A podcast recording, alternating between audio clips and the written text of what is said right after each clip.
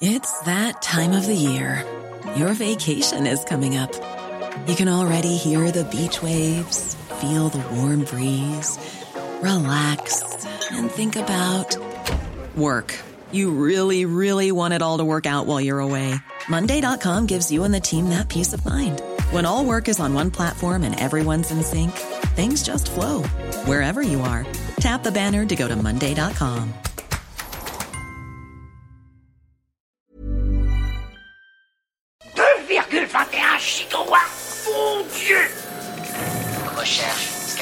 Fred, qu'est-ce que tu fais dans cette tenue? Chut, Jamy, je mène une enquête. Alors ça, c'est très tordu, mais bougrement intelligent. Sixième Science, un podcast 20 minutes et science et avenir. De l'univers, on sait qu'il est rempli de vide et surtout de questions d'astronomes frustrés. Alors comment sont nées les premières galaxies? La matière noire existe-t-elle vraiment Et à quoi peut bien ressembler un trou noir? À cette dernière question, la communauté scientifique a développé un début de réponse. En début d'année, un trou noir supermassif répondant au doux nom pas très poétique de M87 étoiles a été photographié pour la première fois. Alors, le cliché est flou, mais l'exploit est tout ce qu'il y a de plus net. Il faut savoir que ce grand aspirateur de matière prenait la pose à 55 millions d'années-lumière de nos objectifs. Je réserve évidemment les interrogations restantes à notre invité du jour, Hazar Kaladbari. Hazar, tu es spécialiste de physique fondamentale et sciences de la Terre pour le magazine Science à venir. Bonjour et bienvenue à bord du vaisseau supra-podcastique 6ème Science. Bonjour Romain. Dans les trous noirs de l'encéphale. Les moteurs Hawkins sont bien chauds, mais avant de filer vers les étoiles, je voudrais qu'on prenne le temps de briefer l'équipage ici présent, histoire que tout le monde sache ce qui nous attend dehors. Moi, ce qui m'a le plus étonné à la lecture donc, du, du dernier Science et Avenir, ce n'est pas la quantité de mystères qui restait à résoudre, mais au contraire, tout ce qu'on savait déjà sur cet univers et sur l'espace plus globalement. Je suis conscient que je vais te demander quelque chose de quasi impossible, mais est-ce que en trois minutes, tu peux euh, m'expliquer l'état des connaissances actuelles sur l'univers? C'est le défi. Et quel défi? Donc, il faut savoir que euh, ce n'est que depuis le début euh, du XXe siècle que l'on peut imaginer scientifiquement, enfin théoriser scientifiquement euh, l'univers, donc depuis la théorie d'Einstein, et puis euh, avec des observations euh, seulement depuis à peu près une trentaine d'années. Alors, qu'est-ce qu'on en sait? On sait déjà que euh, nous partons de- du système solaire, de la Terre. Notre Terre fait partie du système solaire autour de l'étoile Soleil. Donc cette étoile fait partie des 200 milliards d'étoiles de la Voie lactée, qui est notre galaxie, la Voie lactée. Des galaxies de ce type, il y en a 200 milliards à peu près. Ce sont des chiffres, on va dire, Des environ, estimations. des estimations dans l'univers. Et puis, euh, il faut dire, euh, Romain, que tout ça est très organisé. C'est-à-dire que euh, les, les galaxies sont rassemblées en amas de galaxies, et les amas en super amas et en, ensuite en filaments de galaxies, en, en murs de galaxies.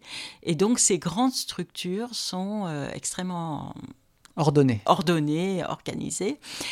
Et donc euh, les observations de la, la première lumière de l'univers, qui est notre manière de voir la globalité de l'univers, nous indiquent que l'univers a à peu près 14 milliards d'années, euh, là où la Terre a euh, 4,5 milliards d'années. Ouais, c'est une petite gêne euh, comparée. C'est une petite chose. Je vois rien, j'ai rien. En visuel Non, non, Vous l'ISS en visuel non. Concentrez-vous Prenez n'importe quoi, le soleil et la terre Donnez-moi des Ça coordonnées m'étouffe. On a fait un petit peu les, les présentations. J'aimerais qu'on parle de la dernière actualité. Hasard, bon, on a vu euh, récemment la première photo d'un trou noir. Est-ce que c'est quelque chose que tu attendais euh, depuis longtemps? Et euh, est-ce que tu peux nous dire en quoi euh, c'était un événement scientifique?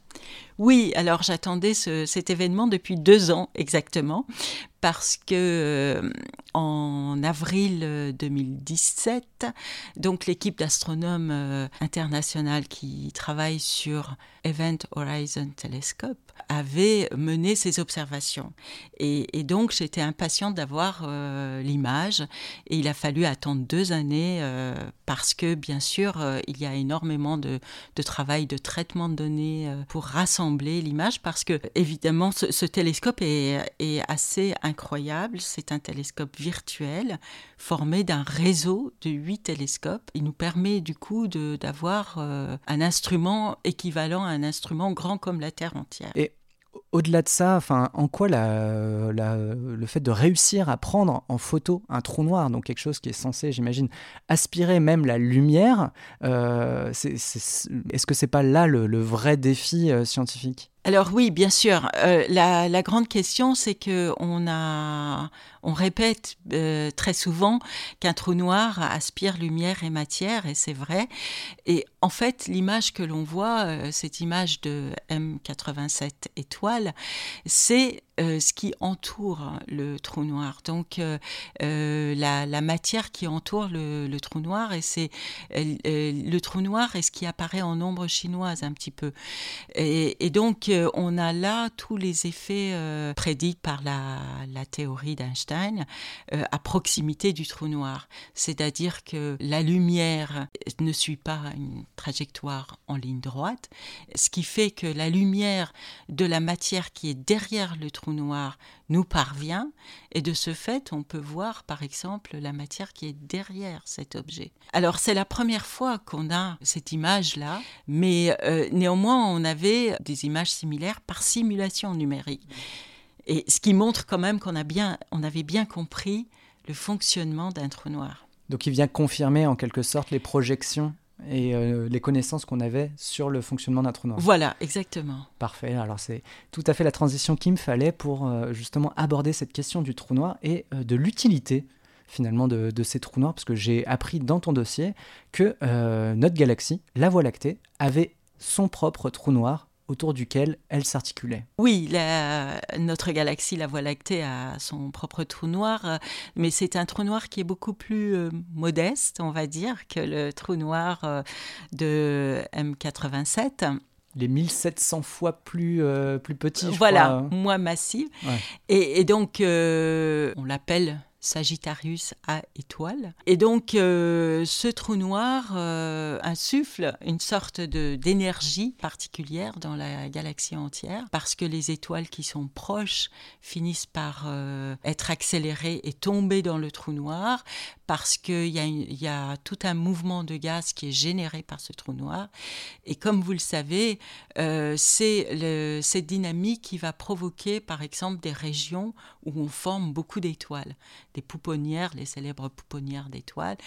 Euh, toute cette dynamique-là est euh, en grande partie due à notre euh, trou noir central Sagittarius à étoiles. Donc en gros, c'est une sorte d'agitateur de matière, un petit peu ce, ce, trou noir, plutôt, plutôt qu'une menace. Est-ce que finalement, on, il y, a des risques, alors on parle de millions, voire de milliards d'années. Est-ce que la Terre, un jour, passe dans le trou noir de, notre propre Alors c'est une, c'est une question qui revient souvent, mais le, le, rayon d'action du trou noir est déterminé par sa masse et vraiment se limite vraiment euh, à la proximité euh, du trou noir. Donc le gaz qui est proche de ce trou noir tombe dans le trou noir.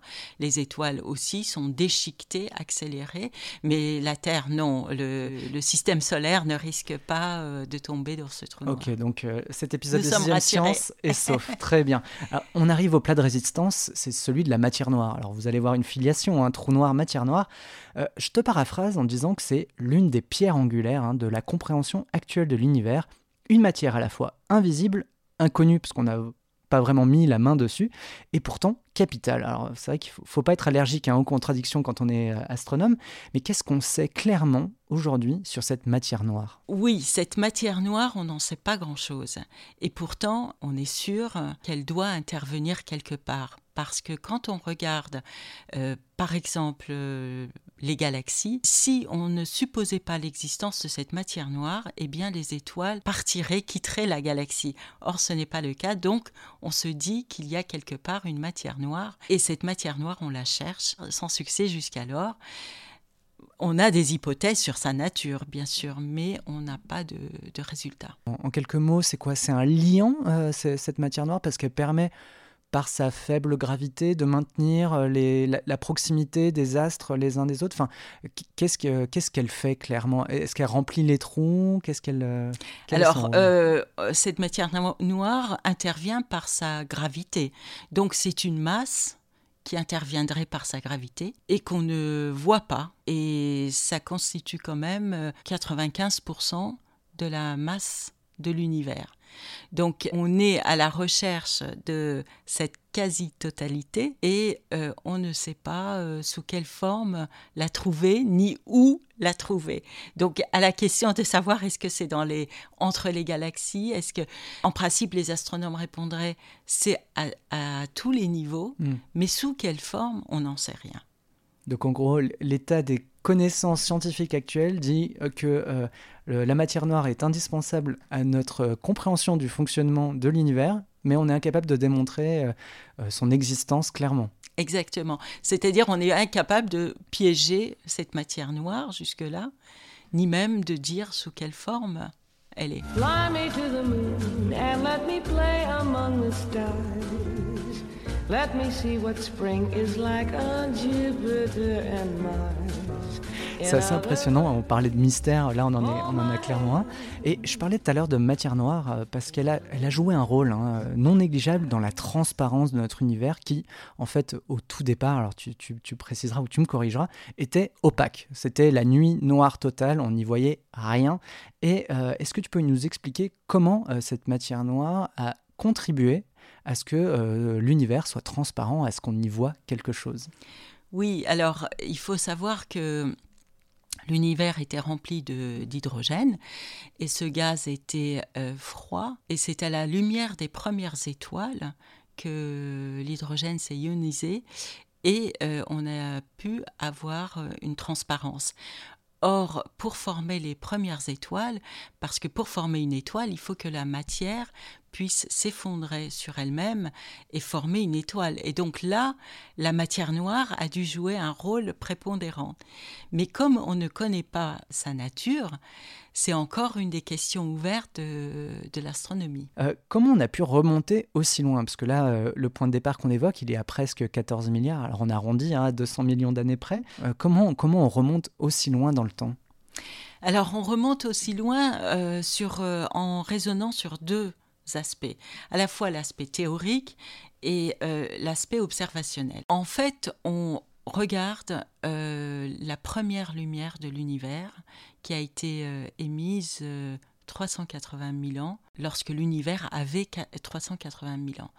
Et donc, c'est quelque chose qui avait été prédite par le modèle du Big Bang. Et sa découverte dans les années 70, a été euh, la preuve que ce modèle du Big Bang euh, fonctionnait euh, correctement.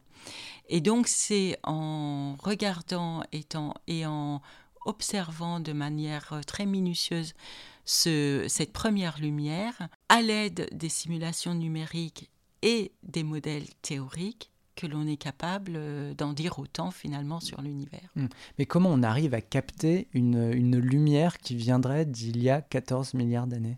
Alors il, faut, vraie question. il faut savoir que cette lumière nous entoure, elle est partout, elle est très froide, et euh, les, les, théories euh, cosmologiques indiquent qu'en fait cette lumière est présente partout dans l'univers. Donc dans toutes les directions que l'on puisse regarder, cette lumière est présente. Donc c'est la première fois qu'on a pu capter et identifier par euh, Arnaud Panzias et Wilson, les deux qui ont eu le prix Nobel, on a pu euh, confirmer finalement la théorie du Big Bang.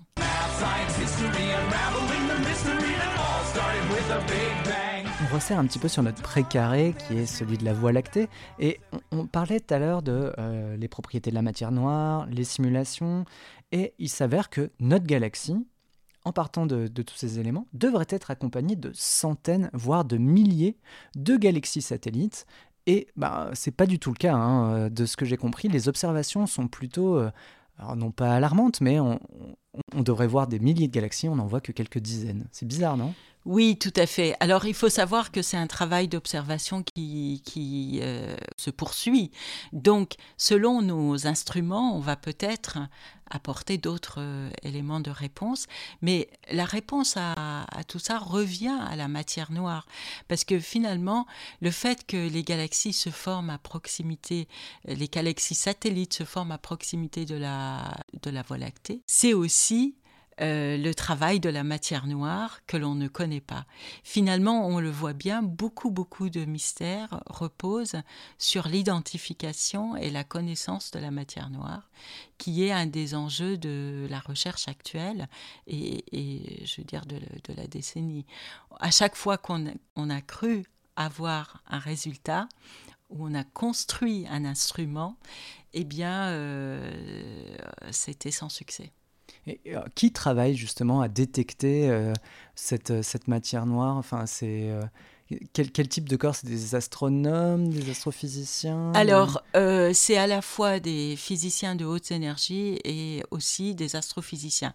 Il faut dire que cette matière noire, comme on ne sait pas sous quelle forme elle est, on l'a d'abord cherchée sous forme d'astres euh, sombres qui n'émettaient aucune lumière, donc qui passaient inaperçus. C'était la campagne qui s'appelait Eros, et, euh, et finalement, euh, ça n'a rien donné. On n'a pas trouvé de candidat donc aujourd'hui, on cherche plutôt cette matière noire sous forme de particules. Et euh, finalement, au CERN, par exemple, c'est un des objectifs aussi, la recherche de, des particules de matière noire. Donc ces particules de matière noire seraient... Euh, interagiraient très très peu avec la matière que l'on connaît. C'est pour ça que qu'elle passerait total, totalement inaperçue de nos radars, on va dire. Et, et donc, euh, c'est quelque chose d'exotique que l'on essaye de chercher, mais que l'on n'a toujours pas trouvé. C'est assez fascinant de se dire que cette matière qu'on n'arrive pas à définir assurerait l'équilibre, en quelque sorte, de la structure euh, de l'univers. Bien sûr, c'est exactement ça. Bon, j'arrive avec une dernière question qui est peut-être le plus grand mystère de notre univers après celui de la matière noire. C'est est-ce que on est seul dans cet univers? Alors ça, c'est aussi une très grande question. Bien sûr, c'est une question qui, euh, euh, qui taraude les scientifiques. Mais il faut savoir que nos moyens d'investigation euh, sont, sont, très limités. Nous pouvons émettre des messages, et c'était là le, le, but du programme SETI, qui continue d'ailleurs. Mais nous n'avons pas reçu de messages. Nous ne pouvons pas répondre réellement à cette question-là la multiplication des observations sur euh, les exoplanètes montre qu'il y a d'autres surfaces planétaires. Ça, c'est la première condition pour qu'il y ait l'émergence ou euh, qu'il y ait une vie possible. Mais euh, il y a tellement d'autres conditions pour qu'une planète devienne habitable et habitée par la suite que c'est très difficile de répondre à cette question-là. Mais il y a des planètes aussi, et c'est quelque chose qu'on a compris depuis 1995 euh, seulement, il y a d'autres planètes autour d'autres étoiles. Donc, est-ce que ces planètes portent la vie? Nous ne le savons pas, mais il y a beaucoup de conditions à remplir avant le, l'émergence et le maintien de la vie sur une planète. Tu, tu veux dire qu'en gros, euh, on n'avait pas connaissance d'autres systèmes solaires semblables au nôtre C'est incroyable, non euh? C'est euh, un résultat très très important en astrophysique. Depuis 1995, où, date où on a découvert la première exoplanète, Pégasi 51, voilà, c'était son, son, son, nom, découverte à l'Observatoire euh, de Haute-Provence, à Saint-Michel l'Observatoire, par une équipe suisse, Michel Mayor et Didier Queloz, eh bien, on ne cesse de trouver des exoplanètes, c'est-à-dire des planètes autour d'autres étoiles. Et finalement, des systèmes planétaires un peu comme notre système solaire. Mais est-ce que ces systèmes planétaires pourraient héberger la vie? Ça, c'est une très grande question parce qu'il y a énormément de conditions mmh. pour permettre euh, l'apparition de la vie et surtout le maintien de la vie. Peut-être qu'à un moment donné, la vie a pu émerger, mais maintenir cette vie pendant euh, des millions d'années sur une planète, voilà quelque chose de très difficile. Voilà un vrai problème scientifique en fait. On y est, le moteur à question est à sec. J'en déduis qu'il est temps pour Sixième Science de remballer ses télescopes et ses micros. Hazard Kalbari, merci de nous avoir accompagnés au centre des galaxies. Pour finir, amis auditeurs, je ne vous demande pas la Lune, seulement quelques étoiles. Une galaxie de commentaires positifs nous aidera à faire émerger Sixième Science du trou noir nommé iTunes. Vous pouvez aussi faire entendre votre voix lactée à l'adresse mail audio at 20minutes.fr. À dans un mois et n'oubliez pas, on envoie de la science dans tous les sens. 2,21 gigawatts Mon Dieu Recherche. Fred, qu'est-ce que tu fais dans cette tenue? Chut, Jamy, je mène une enquête. Alors ça, c'est très tordu, mais bougrement intelligent. Sixième Science, un podcast 20 minutes et science et avenir.